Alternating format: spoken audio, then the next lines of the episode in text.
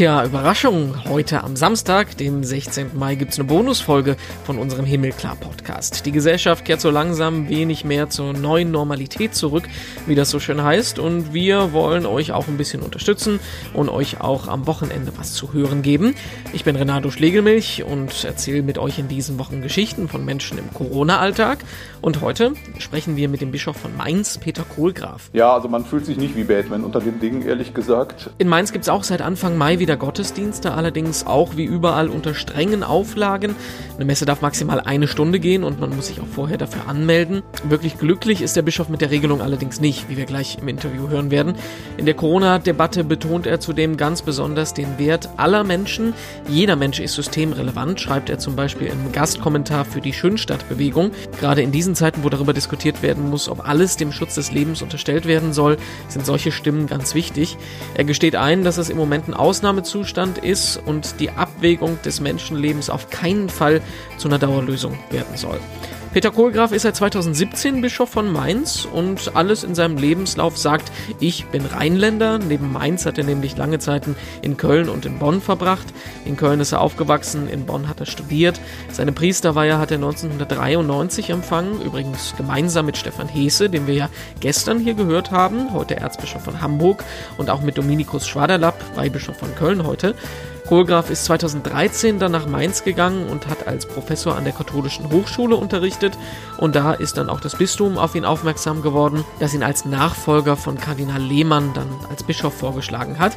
Am 27. August 2017, also noch nicht mal vor drei Jahren, hat ihn dann auch eben Kardinal Lehmann im Mainzer Dom zu seinem Nachfolger geweiht. Zudem ist er inzwischen auch Deutschlandpräsident der Friedensbewegung Pax Christi und Ritter des Deutschen Ordens und heute Gast in unserem Himmelklar-Podcast. Und im Podcast wollen wir heute nach Mainz schauen. Eigentlich eine schöne, lebensfrohe Stadt, die aber natürlich genauso von den Corona-Einschränkungen getroffen ist wie der Rest des Landes. Jetzt sind wir so langsam wieder in der Richtung, dass wir uns im normalen Leben nähern. Wir wollen mal gucken, wie sieht's aus in der Stadt, im Bistum und sprechen mit Bischof Peter Kohlgraf bei uns im Himmelklar-Podcast. Schönen guten Tag. Guten Tag, Herr Schlegelmilch. Wie fühlen Sie sich gerade so? Wie geht's Ihnen? Also gesundheitlich geht's mir gut. Da kann ich wirklich nicht klagen. Ich war auch die ganze Zeit gesund. Aber die ganze Situation ist auch für mich, auch wenn ich auf hohem Niveau klage, sage ich mal, sehr gewöhnungsbedürftig mhm. und auch bedrückend natürlich. Wie kann ich mir so das vorstellen? Wie sieht Ihr Alltag gerade aus? Also ein Großteil meiner öffentlichen Termine ist weg im Moment. Zum Beispiel, ich habe keine Firmungen auf äh, erstmal unbestimmte Zeit. Auch äh, Gesprächstermine nehme ich nur bedingt wahr. Telefonkonferenzen Konferenzen mit kleinen Gruppen auf großem Abstand. Das äh, ist alles irgendwie geblieben. Also ich versuche mit den anderen in Verantwortung unsere Diözese zu leiten und das klappt auch irgendwie, aber ähm, viele persönliche Begegnungen und große Gottesdienste und das, was ja auch irgendwie den bischöflichen Alltag so ein bisschen mhm. erhält, die, das fällt natürlich alles aus im Moment. Ja, und das Zwischenmenschliche, auch mal so ein Wein trinken gehen und so, ne? Ja, das Zwischenmenschliche ist natürlich auch eine Sache, das stimmt. Ähm, und das merkt man natürlich auch in der Stadt. Ich meine, der Mainzer an sich lässt sich jetzt die grundsätzliche Lebensfreude auch nicht komplett äh, kaputt machen. Ähm, es mhm. ist doch wieder ein Leben in der Stadt aufgeblüht. Aber äh, man merkt natürlich, es ist nicht der Normalzustand. Und auch etwa durch die Maske bedingt. Man sieht also mhm. nur noch selten fröhliche Gesichter. Ja, ja. Das äh, ist auch ein ganz guter Punkt. Da geht ja so ein schönes Foto von Ihnen gerade rund, wie Sie äh, verschiedene Masken anprobieren. Äh, eine zum Beispiel das schwarze mit einem großen Bistum Mainz-Logo drauf, wo die katholische Nachrichtenagentur geschrieben hat, da sehen Sie aus wie Batman mit. Ja, wie ist das so? Wie, wie? Ja, also man hm? fühlt sich nicht wie Batman unter dem Ding, ehrlich gesagt. Ja. Ähm, das war natürlich ein bisschen als ähm, ein, reine, ein, kleiner rheinischer Beitrag gedacht, weil der Rheinländer ja. sicher auch mit, mit Kostümierungen jetzt grundsätzlich kein Problem hat. Und es war auch nur eine kleine Auswahl meiner äh, Möglichkeiten. Also mittlerweile verfüge ich über zwölf oder dreizehn ähm, sehr formschöner und auch farbenfroher und auch sehr hygienischer Masken. Aber es ist merkwürdig, hm. ja. Wie kommen Sie da so mit klar? Also ich finde das irgendwie immer sehr unangenehm. Es ist irgendwie so ein beklemmendes Gefühl, ist mein Eindruck. Also, ähm, wenn ich Fahrrad fahre oder beim Sport, kann ich die nicht tragen. Das ist völlig mhm. klar. Ich trage die, wie es das Gesetz vorschreibt, wenn ich ins Geschäft reingehe und ähm, mit, mit, dem Bus fahre ich im Moment nicht, aber insofern, auch wenn ich auf den Wochenmarkt gehe, an den Stand, da trage ich sie dann, aber im normalen Alltag in der Stadt tue ich es nicht. Was hören Sie so von, von, den, von den Menschen in den Gemeinden im Bistum? Wie finden die das so? Also ich sag mal, ich fange mal mit dem Positiven an. Ich erlebe, dass unheimlich viel Gutes auch entstanden ist und viele Ideen auch in dieser Situation Gottesdienst zu feiern. Also insofern ist jetzt auch nicht das komplette gottesdienstliche Leben zusammengebrochen. Die Formen haben sich jetzt erstmal, sage ich mal, auch aus der Not heraus verändert. Mal gucken, was davon bleiben wird. Ich erlebe dann Menschen, die sagen, ich möchte im Moment auch noch gar nicht raus, ich möchte auch aus persönlicher Sicherheit noch zu Hause bleiben. Die feiern dann etwa die medialen Angebote mit. Ich kenne aber auch Leute genauso, das andere Extrem, die sehr sorglos mit der Situation umgehen, wo ich mir manchmal, wo ich mich manchmal frage, woher nehmen die so ihre Selbstgewissheit mit 80 Jahren zu sagen, mir kann nichts passieren. Mhm. Das, also irgendwo, es schwankt sehr stark. Ich glaube, dass viele auch ähm, nicht wissen, wie sie mit dieser Situation umgehen müssen. Ich habe ein Zitat von Ihnen gefunden, dass Sie auch sagen, was die Gottesdienste angeht, da sehen Sie auch zwiespältig. Ne? Also einerseits freut man sich, dass es wieder losgeht, aber auf der anderen Seite, so wirklich, wie man sich das vorstellt, eine gottesdienstliche Gemeinschaft ist das ja auch nicht. Ne? Nee, also klar, also wenn ich jetzt als Bischof sagen würde, ich freue mich nicht, dass wir wieder Gottesdienste im Dom oder in den mhm. Vereinen feiern, wäre das auch eine merkwürdige Botschaft. Ich freue mich natürlich, klar. dass wir uns wieder versammeln können, aber was heißt jetzt versammeln? Also wir werden ähm, eine, eine zweistellige Zahl von Menschen in den Mainzer Dom lassen, in diesen riesigen Raum. Man wird kaum singen können, die Leute sitzen getrennt und auch die Formen der Kommunionausteilung nehmen ja zum Teil bizarre Züge an. Also das sind natürlich alles Dinge, wo ich auch sage, ist das eigentlich noch eine würdige Form auch? Also da mhm. müssen wir, glaube ich, gut, gut gucken. Und wir in, in Mainz im Dom würde ich jetzt sagen, wir probieren das jetzt mal ein, zwei Wochen und reflektieren dann auch nochmal über die Form, was man vielleicht auch nochmal ändern muss und niemand weiß, wie lange das geht. Das finde ich ehrlich gesagt die eher bedrückende Frage. Aber würdig ist, glaube ich, ein ganz wichtiges Wort. Da habe ich jetzt auch schon mal drüber nachgedacht. Die Frage ist ja, wie kann man wirklich Kommunion feiern, ohne Körperkontakt, ohne Abstand. Das ist ja eigentlich nicht so wirklich möglich. Und die Frage ist halt, äh, ist das denn wirklich würdiger, mit, mit meinetwegen mit der Zange die Kommunion zu verteilen oder mit, mit äh, einer Plexiglasscheibe, als es meinetwegen überhaupt nicht zu machen? Ich finde das ganz, ganz schwere Frage. Das sind auch schwere Fragen und es gab ja auch schon Kritik daran, dass man sagt, also dieses ganze äh, Diskutieren jetzt über Hygienemaßregeln, wird das eigentlich der Würde der Eucharistie gerecht? Ja. Tatsächlich, man kann die Frage stellen. Auf der anderen Seite jetzt zu sagen, wir feiern jetzt in dieser Situation gar keine Eucharistie, da haben einige Bischöfe so entschieden, wir haben uns in Mainz dafür entschieden, wieder Eucharistie zu feiern mit denen, die das wollen. Mhm. Und ich denke, wir finden im Dom eine einigermaßen würdige Form, ähm, die jetzt nicht mit Zange hantiert oder so. Ich glaube, mhm. da gibt es auch Formen, die irgendwo noch auch der Würde des Sakraments entsprechen. Ihre Mitbrüder im Bischofsamt haben Sie schon angesprochen. Mich würde mal interessieren, wie läuft denn da so die Abstimmung auch bei so einem ganz großen Thema? Also ich habe gesehen, es gibt ja, es ging ein Foto um, wie Sie sich als ständiger Rat äh, das erste Mal jetzt komplett über Videokonferenz getroffen haben. Wie, wie, wie, also macht dann da jeder sein Ding oder, oder äh, versucht man da irgendwie einen gemeinsamen Weg zu finden? Naja gut, gemeinsame ähm, Vorschriften sozusagen oder Maßregeln sind ja rausgekommen, die dann auch für alle gelten. Also etwa die, die Hygienemaßstäbe, die dann äh, für alle Bischöfe auch äh, Maßstab sind.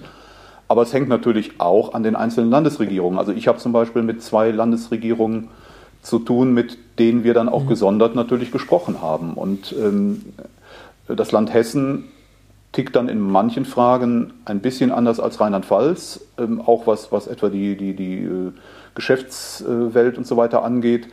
Aber ich glaube, wir haben jetzt für das ganze Bistum gute Regelungen gefunden. Da hat hier ein Krisenstab gearbeitet, auch sehr akribisch und immer wieder äh, mit Überraschungen konfrontiert. Ich glaube, das, das ist ganz gut und wir warten jetzt mal ab, was passiert. Es gibt allerdings auch von Pfarrern die Rückmeldung, dass die sagen, wir werden noch keine öffentlichen Eucharistiefeiern anbieten, zum Teil auch, weil die Kirchen so klein sind. Also wenn wir in die ländlichen Regionen schauen, haben wir es oft nicht mit großen Pfarrkirchen zu tun, sondern mit kleinen Dorfkirchen. Klar wo auch regional sehr unterschiedlich geschaut werden muss. Und das ist vielleicht auch noch einmal ein weiterer Grund für diesen, ich will jetzt gar nicht sagen Flickenteppich, aber für die unterschiedlichen mhm. Praktiken in den unterschiedlichen Diözesen. Sie haben natürlich auch in den Regionen Deutschlands sehr unterschiedliche Situationen, auf die die Länder ja versuchen auch zu mhm. reagieren, wenn sie von Norden nach Süden gucken etwa. Aber dann hat zum Beispiel, dann haben die einzelnen Gemeinden bei Ihnen im Bistum haben dann auch die Freiheit zu sagen, wir machen das jetzt nicht oder wir machen es mit eigenen Regeln. Na, die Regeln, die grundsätzlichen Regeln gelten. Ähm, nur die einzelnen Gemeinden vor Ort müssen gucken, wie das für sie auch umsetzbar ist.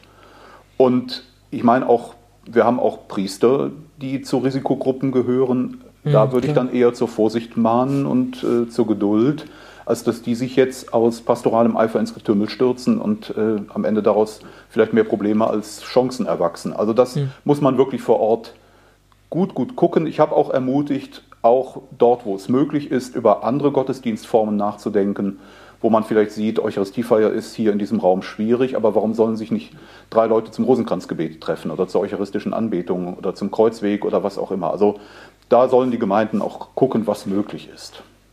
Gibt es ja schon konkretere Überlegungen, wie man das meinetwegen vom Bistum unterstützen kann?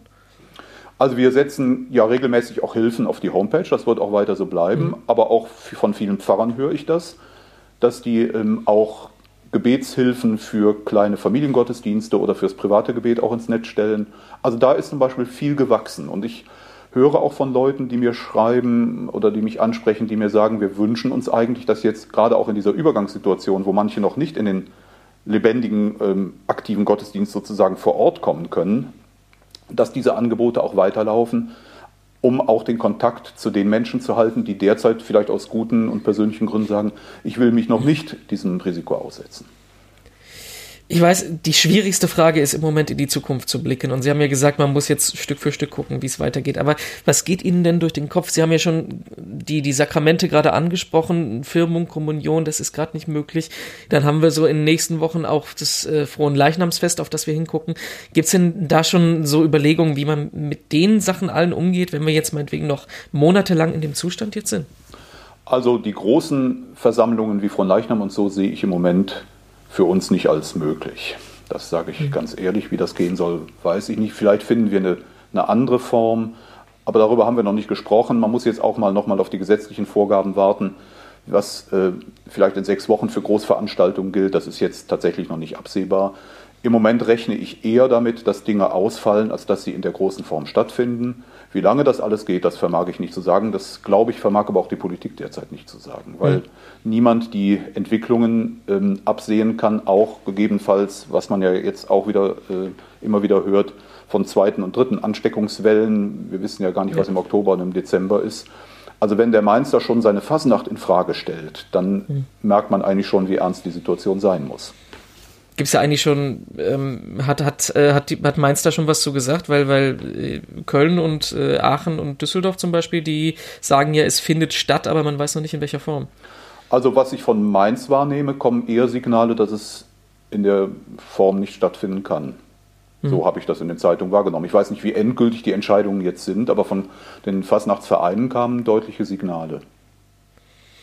Das ist eigentlich eine äh, viel schlechtere Note, als ich eigentlich enden wollte. Deswegen meine, meine Nein, also das Leben geht hm? ja weiter und wer weiß, was, ja. sich, was sich für Formen von Hauskarneval entwickeln oder Hausfasnacht. Also da muss man jetzt auch mal abwarten. Insofern würde ich dieses positive Signal schon ähm, an, den, an, den, äh, an den Schluss setzen. Auf der anderen Seite, ähm, genauso wie digitale Gottesdienste eine, eine Möglichkeit sind, Gottesdienst zu feiern, aber eben auch nicht sozusagen das Gemeinschaftserlebnis in der üblichen Form ermöglichen, kann ich mir mhm. auch eine digitale Fasnacht eigentlich nur relativ schlecht auf Dauer vorstellen, ehrlich gesagt. Sprechen wir nochmal drüber, wenn es dann soweit ist. Ja, ja. Ähm, meine Abschlussfrage, die jeder beantworten muss, äh, was bringt Ihnen Hoffnung im Moment? Was bringt mir Hoffnung? Also Hoffnung, ich, also es wundert Sie jetzt wahrscheinlich nicht als Bischof, dass ich sage, mein Glaube bringt mir Hoffnung, der mehr ist als nur so eine billige Vertröstung, ist alles irgendwie, irgendwann wird es wieder gut mir macht auch Hoffnung, ehrlich gesagt, dass wir doch immer noch auch in einer Gesellschaft leben, für die Solidarität und Gemeinsinn und Gemeinwohl auch eine Rolle spielen. Und ich glaube, dass das jetzt auch gerade in dieser Krise nicht den Bach runtergegangen ist. Ganz im Gegenteil, sondern dass es auch viele Formen von Solidarität gegeben hat. Und ich wünsche mir, dass das auch weitergeht. Ja, das Gespräch mit Bischof Kohlgraf, das gibt es übrigens auch online zum Lesen auf katholisch.de und auf domradio.de. Und alle unsere Podcast-Folgen gibt es auf himmelklar.de. Da könnt ihr das anhören, runterladen. Gibt es aber auch auf allen möglichen Podcast-Plattformen. Sucht da einfach mal nach Himmelklar. Dann findet ihr uns. Ihr findet uns aber auch auf Facebook und Instagram als Himmelklar Podcast, auf Twitter als Himmelklar-Pod. Mich findet ihr überall als Renado Joachim. Und am Montag dann auch hier wieder im Podcast. Ich bin Renato Schlegelmilch und sage Tschüss, bis dann, schönes Wochenende.